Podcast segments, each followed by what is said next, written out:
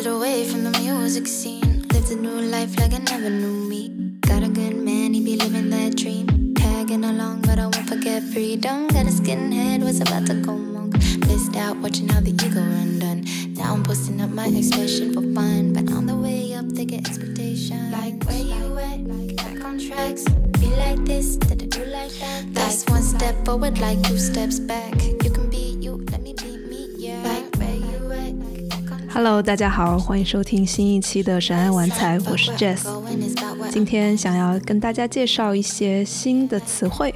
首先举个例子吧，比如说我们在赵云觉醒社群里面和在我的团队里，我们都经常说这样的话啊，不行了，让我放个狗先，或者就直接对着对方说，我能对你放个狗吗？那放狗或者全称是开门放狗，是我们经常会用到的一个说法。这是在提醒对方说，我不想再审查自己了。接下来的一段话可能要开始开启咬人模式，可能会评判啊，可能会用一些特别不负责任的语言，就不只是说我感受到什么，因为那是特别非暴力沟通啊，就特别开悟的一套语言嘛。有时候用起来就会特别的累，所以我们就会说啊，不管了，不管了，我不审查了，我直接把我最想要吐槽的点表达给你。这个开门放狗可以既是关于当面跟对方说的，也可能是关于其他不在场的人。那当然后者要容易一点，前者可能需要对方能够有能力去听到哦，你放的狗不是真正的针对我的。那为什么这个话特别好用呢？就是因为提前给出这种所谓的放狗预警，那听的人其实自然也会哎一下子哦，原来你要放狗了，那我们慢一点，我好好听一下，去倾听你的评判呀，你的怒火背后的情绪是什么，然后如果可以的话，帮忙翻译出真正的需求是什么。而在我的经验里面，开门放狗最好用的两个场合。一个就是亲密关系，一个就是职场。那在亲密关系里面，我们有时候会止不住的撒野，就说很多伤人的话，要么就是憋住，因为害怕对方离开就不敢说。所以开门放狗就给我们很好的一个机会，就提醒对方：哎，这会儿能不能听我说一下？而我也知道我说的话可能这会儿是带着一点怨气的，但我希望你不要介意。看，就这么长一串的意思，在“放狗”两个字里面就能够体现。那在职场上，想要跟老板吐槽，可能更加的难。而 Brené Brown 他在那本《Dare to Lead》这个关于 leadership 的书里面，就讲到一个特别理想的环境，就是如果你的员工或老板互相之间能够用这样一个“开门放狗”。的词，那这当然，他英语里面叫 "Let's rumble"。就一旦他和他的员工，只要有谁说出了 "Let's rumble"，另一个人就知道，哦，接下来的话可能不那么好听，但可能是非常值得被表达的，也可能会让我们的距离更近。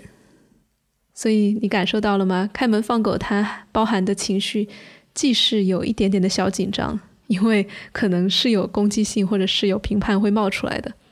但同时，它的底层又是温暖的，因为知道只有真正在意的人才会放狗嘛，对吧？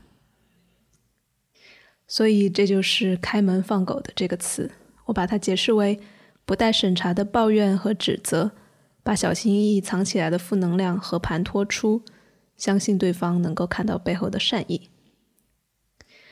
而“开门放狗”只是我在社群里玩乐时造出来的许多词汇之一。所以今天这个播客也想要一次性跟大家分享多几个，希望大家也对这个造词项目产生一些兴趣。那回想过去，我其实只知道两种感觉：感觉好和感觉坏。那如果让我去细品，哎，那个好是什么样子，坏是什么样子，我其实是说不出来的。而如果问我什么是愤怒，什么是受伤，我可能都很难共情，总觉得自己是就是一个大大咧咧的，没有任何。很细腻的、敏感的情感的这样一个女生，但慢慢的，circling 啊、冥想、舞蹈、起灵药等等，都让我开始接触到，也爱上了越来越多的情绪。那这种从不知道什么感觉到哦，原来这么多感觉，这个也是我们社群里的朋友很多人共有的体验。我经常听到类似的话，就比如说今天有一种欢喜的感觉在咕噜咕噜的冒泡泡，窜向喉咙；又或者有人说啊，我肚子里面流淌过一丝满足，又好像很快躲起来了。每当有人把感受如此生动的表达出来，也会鼓舞到许多。之前不习惯去关注感受的群友，他们就会发现，哦，原来身体里面真的是有那么多情绪的，而且表达出来居然可以这么的好玩。当然了，我们在 circling 里面越是充分的表达情绪，就越会发现，还是有很多时候有许多的复杂感受涌上心头，却找不到合适的言辞跟人表述，所以创造新词。就几乎成了一种必然。一开始，这个项目只是源于我的一个小爱好，那就是翻看《Dictionary of Obscure Sorrows》无名悲伤词典。这是德国艺术家 John Kunig 做的网站，里面有许多精良的文字，特别美的视频。他从2010年就开始一直在编写这本词典，把平时不可描述的感受造成新词。试图捕捉人类共有的深层体验。读这样的词典呢，我常常就会发现一些我一直都有但没有被命名过的情绪，而这种情绪一旦被命名，就会有一种相见恨晚的感动，仿佛无法触摸的灵魂终于道成了肉身，就无比的喜悦。甚至有时候，某个陌生的新词本身也会创造给我一种新的感官体验。Circling 情绪词典就诞生在两个月的某个周三，我无所事事的过程中。对了，周三呢是我固定的无聊日，我会专门留出一整天的时间，不做任何打引号有用的事情，让身体被无聊填满，这样使得灵感可以在一大片空隙里面冒出来。所以那天我就试着去翻译这些 John 创造的新词，这也是一种再创造。而我做的呢，不是在脑中的字典里面进行地毯式的搜寻，而是沉入身体，琢磨它们的意涵，再找到对应的中文。这个过程缓慢无比，小心翼翼，仿若微雕，又近乎冥想。于是就有了以下的词汇。如果你愿意，可以闭上眼睛体会一下。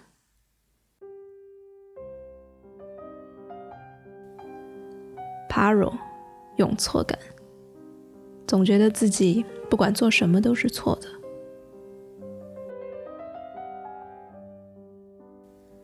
Lilo，前友，蛰伏多年的好友，平时不怎么联系，见面仿佛时间没有间隔一般。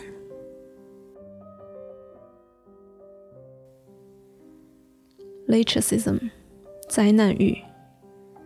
期待灾难降临到自己身上，给平顺的生活打个扭曲的结，借此变得刚毅、尖锐而有韧性。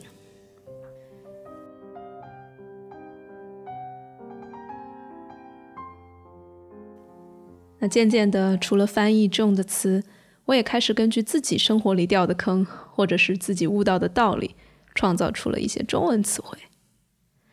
与其说是我在创造新词，其实不如说是把自己敞开给各种各样的生命体验，同时允许自己被一些新词造访。就像我们经常在 circling 说的，不要去找话，让话来找我们。而每当那样的瞬间到来，都像是被一个更加逼近于真实的宇宙眷顾了、亲吻了，而我也会长舒一口气。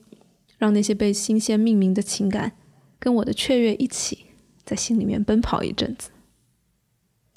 譬如有一段时间，我特别想挣大钱，想换好车好房，想要加速成长，快点成功，变成有影响力的名人。而那个想，他一边促我奋进，却也整夜蚕食着我，让我睡觉都不得安宁。我无法强行停止这份焦虑，于是干脆就给它命名。这样可以让它不完全等同于我，而拉出一段距离之后，就可以好好的观看它，跟它对话，甚至玩耍了。我管这份焦虑叫焦虑路。焦虑路，焦虑的追逐金钱和名誉，害怕一旦停下来，就会有日常压抑的更多痛苦前来讨债。而这种感觉有点类似于我在公众号里面写过的另一篇文章，它阐述了另外一个情绪。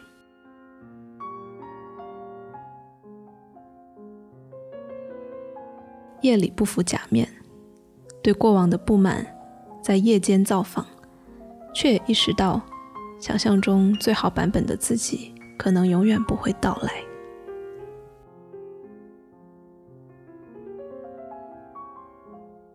我也不记得焦裕禄是打什么时候起，不再每晚缠着我了。只记得被焦裕禄拔出萝卜带出泥的，是一层又一层的愧疚、羞耻和恐慌。比如羞耻于自己可能真的不是那么的好，而愧疚的是自己害怕收了钱却给不出高质量的服务。而恐慌可能就是这种焦虑激活的肾上腺素，在我的身体里面不断的飙升，非常的难受。然而，接着突然有一天，我就感受到了另外一种情绪：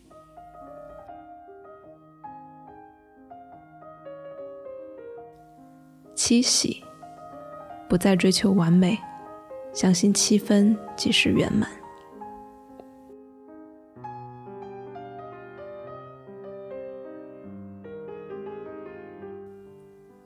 七喜不再是头脑告诉我的知足常乐等等的鸡汤，而是时常弥漫在身体里面的主导情绪。七喜的到来和焦裕禄的消停，带给我的是近期许多细小而重大的变化。比如，我骑车走路不再听播客了，因为不再有强迫式的成长欲了，不会觉得播客少听一期自己就不进步了。那晚上我也很少再刷 YouTube，因为白天已经够满足了，没有必要输入更多的信息。那我也真心不觉得新车新房就真的比现在的好，因为哪怕换了车和房，如果头脑没有换，身体也依然习惯性的在紧张，那并没有任何差别。而此时此刻被七喜光顾，才是无价之宝。那 John Koenig 做的是无名悲伤词典，因为在一篇访谈里面，他会觉得快乐往往是转瞬即逝的，悲伤才更有层次，音韵朦胧，更值得细品。他把这种转瞬即逝的快乐命名为 “Kyrosclerosis”，干净苦来。恍然发现自己其实是快乐的，正想细品，它就消散了。只剩一点苦涩余味。这个干净苦来让我想到林夕的歌词：“原来我非不快乐，只我一人没发觉。”看似是在写快乐，却是满满的孤独和自己都不信的单薄的自我安慰。林夕本人也说，这是他写过最悲的歌词了。原来我非不快乐。据说这是林夕与暧昧的友人黄耀明相约东京，但后者并没有赴约。林夕独自游荡在异国他乡，写出了这首词。众的苦尽甘来和林夕的原来我非不快乐，竟穿越时空，照出了彼此。一明一暗，都是痛苦，忽闪忽闪。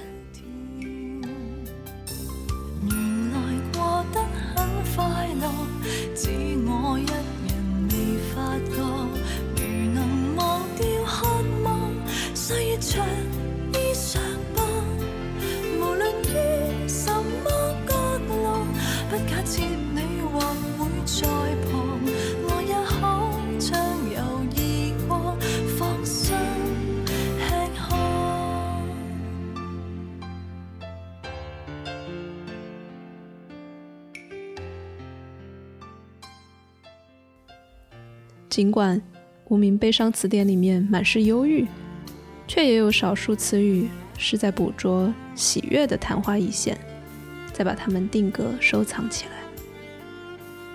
这让我想起了库尔特·冯内古特特别著名的一句话，叫 “If this isn't nice, what is？” 如果这都不算好，那得多好才算？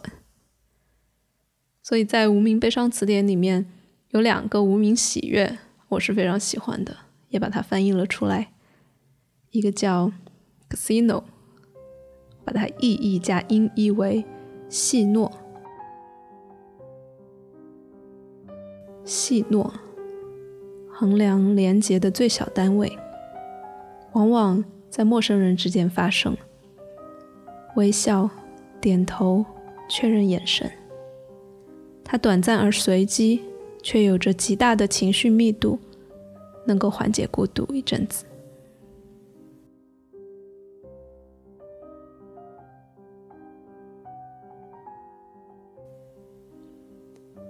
Meeting，偏安，在人群中不想费力参与交谈，甚至乐于被忽略。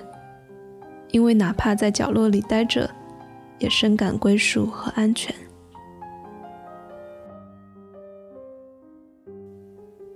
所以这是两个无名喜悦的词汇。那在悲喜词汇交替诞生的过程中，我也意识到，对于习惯悲伤的人来说，欢喜是不值得久留的；而对于习惯否认负面情绪的人，愤怒或脆弱又太难忍。为此，我想到了这样一个词：情绪半径。一种情绪的度量衡，不再以正面或负面作为区分。半径越宽，体会到的情绪也越广阔。狂喜与至暗，照单全收。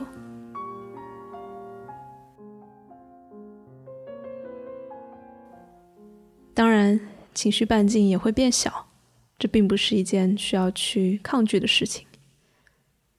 最近我自己就体会了更多情绪半径变小的瞬间，比如很容易炸毛，也很不想去面对那些经常造访的焦虑啊、恐惧。但恰恰是看上去的这种不开悟、情绪半径小、不接纳，让我有机会在平凡里面喘息。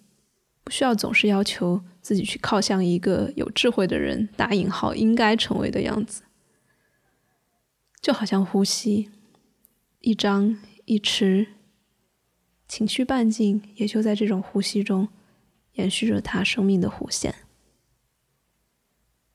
自从开始造词，我的生活也发生了微妙而深刻的变化，像是戴着一副新的眼镜，每天我看到的。不再只是已知的事物，比如什么是手机，什么是花生酱，而是看到在可以被命名的事物之外，还存在着无限大的缝隙和空间。看到有之外的无，又看到无里面潜藏着的有，也就自然开始问：哎，此刻有什么样的词可以填补哪个空间呢？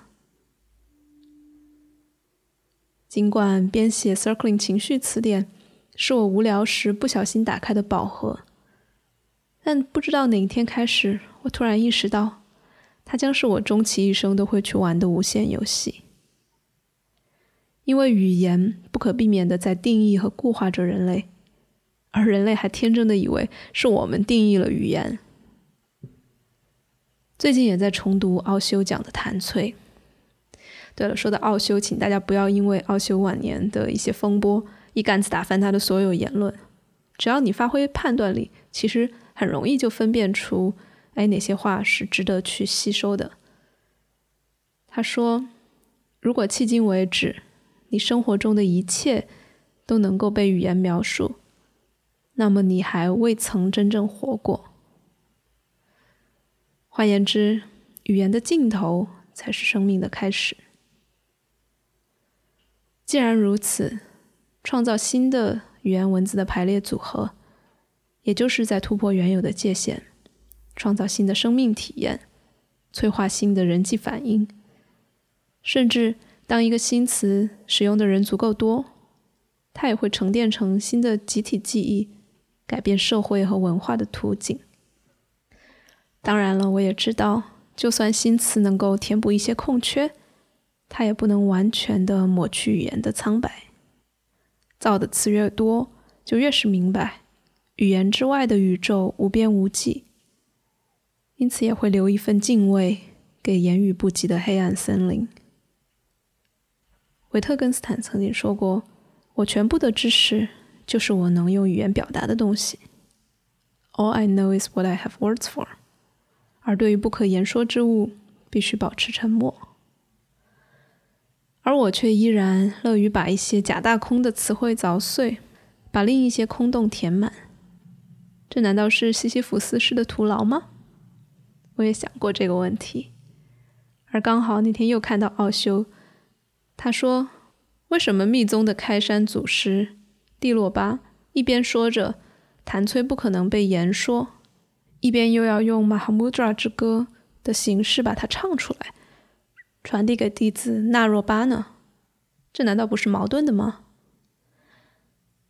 而奥修的回答是：谭崔的真谛不在逻辑里，恰恰在矛盾中。就像道可道，非常道。当你听到歌唱时，不要去听歌词本身，而是把语言当作借口。去听字词间隙的生命。或许我在做的也是这样一件事：把语言当作借口，去听字词间隙的生命。好了，我们的圈圈 Circling 公众号正在做的就是这样一个有趣的小项目，叫 Circling 情绪词典。每周我们都会发布两个新词，并征集有关的故事和体会。目前我们已经创造出了将近三十个新词，有的词，比如说偏安和开门放狗，在我们的社群也开始流行起来。